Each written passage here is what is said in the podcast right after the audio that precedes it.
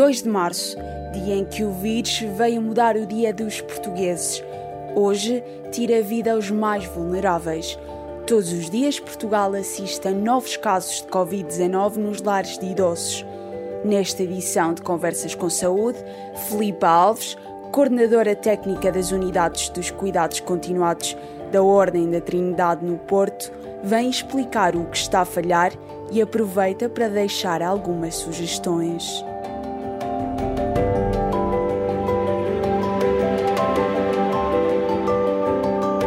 Mais de 20 casos ativos em lares e mais de 900 utentes e funcionários infectados. A entrada do vírus nestas instituições aumenta o medo e a preocupação das autoridades de saúde e dos familiares. Filipe Alves refere que é impossível evitar a entrada do vírus, mas defende que através de mecanismos internos os riscos podem ser diminuídos. É impossível controlar, ou criamos condições internas para termos os colaboradores a trabalhar em espelho sem qualquer contacto com a comunidade exterior, ou então nenhuma instituição consegue estar totalmente uh, protegida e isolada, porque todos nós temos família, todos nós vamos para casa, todos nós precisamos de ir às compras e, portanto, Uh, e quando digo nós, eh, enfim, profissionais de saúde e todos os outros que prestam apoio nestas instituições. Conscientes de que a entrada e saída dos funcionários poderá ser a porta de entrada do vírus, a estrutura residencial para idosos da Ordem da Trindade criou um conjunto de medidas de prevenção mais rigorosas. Na minha perspectiva, esse é o grande problema uh, de entrada de vírus, essa é a grande porta de entrada. Por isso é que eu acho que a estratégia, e aqui na Ordem da Trindade é uma uh, das nossas grandes preocupações, a estratégia, a estratégia passa muito pela formação dos colaboradores. E quando digo formação, não, não estamos aqui a falar de ações específicas incríveis para 20 ou 30 pessoas com PowerPoints na parede, estamos a falar de formação direta de formação de proximidade, de orientações específicas, de supervisão de proximidade. E... A testagem massiva foi também um dos segredos para garantir a segurança na instituição.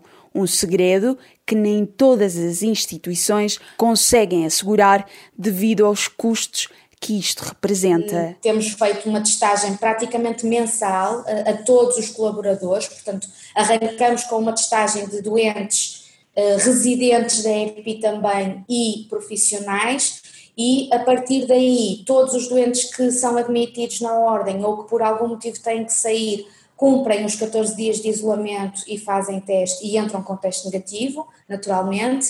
Uh, para além disso, mensalmente temos de testar todos os profissionais e aqui sim, aqui sim me parece que será um erro de saúde pública, mas também eu percebo que economicamente não é viável, portanto Hoje em dia um teste custa 100 euros, uma zaragatua nasal, uh, e 100 euros a 80 ou 90 profissionais mensalmente é muito dinheiro.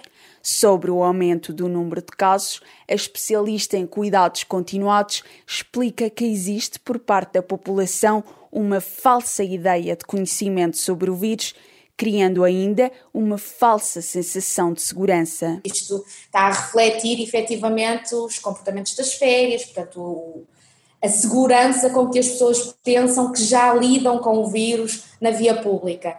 E neste momento, é, este também pode ser um problema, mesmo dentro das instituições. Aliás, a Ordem da Trindade está neste momento a desenvolver ações de formação de proximidade que vão decorrer durante o final desta semana e o início da próxima, para acompanhar os profissionais que estão em serviço e renovar, fazer um refresh de todos estes procedimentos no que diz respeito à higienização dos espaços, às diluições dos desinfetantes, à utilização de máscaras, à utilização de EPIs, portanto, tudo isto tem que ser renovado, tem que ser reforçado, para que as pessoas não pensem que, muito bem, isto, apesar de a nível nacional nós termos tido mais casos, mas aqui dentro está controlado, nós nunca tivemos um caso, todos nós já sabemos como fazer e na realidade não é assim, porque ninguém está livre e o inverno avizinha-se, uh, os sintomas são semelhantes ao da gripe e, portanto, muito facilmente nós temos colaboradores com sintomatologia gripal e que rapidamente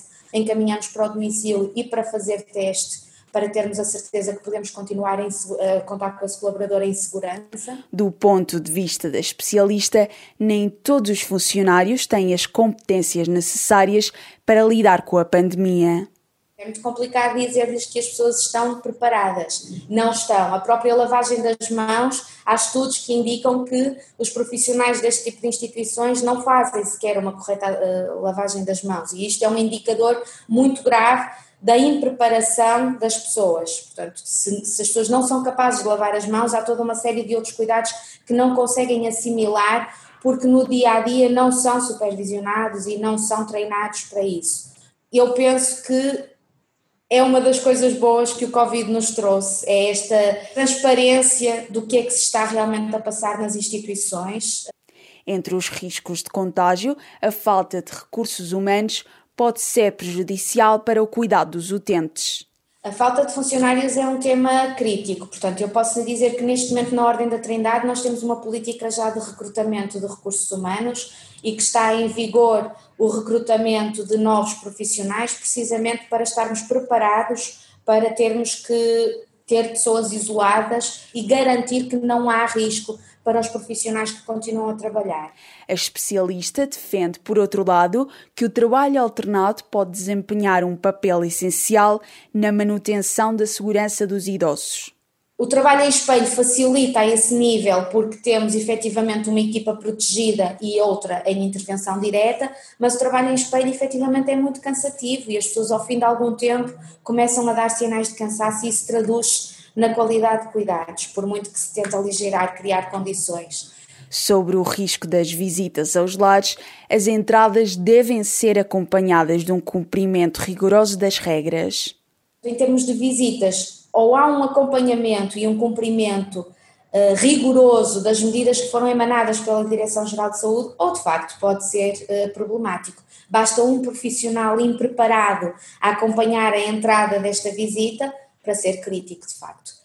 No caso da Ordem da Trindade, existem critérios na seleção dos visitantes.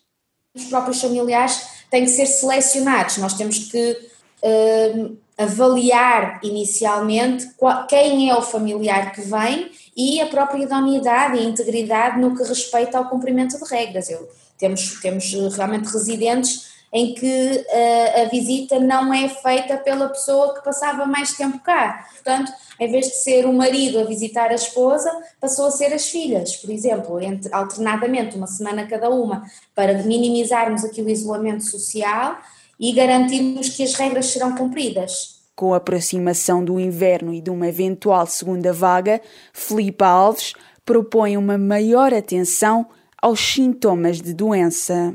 É necessário, efetivamente, eh, renovar os conhecimentos, renovar a formação para que as pessoas não sintam tanta segurança e que continuem em alerta.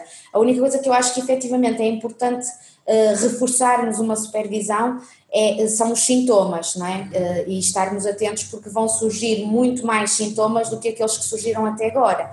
E é muito difícil fazer a distinção entre Covid-19 ou uma gripe normal.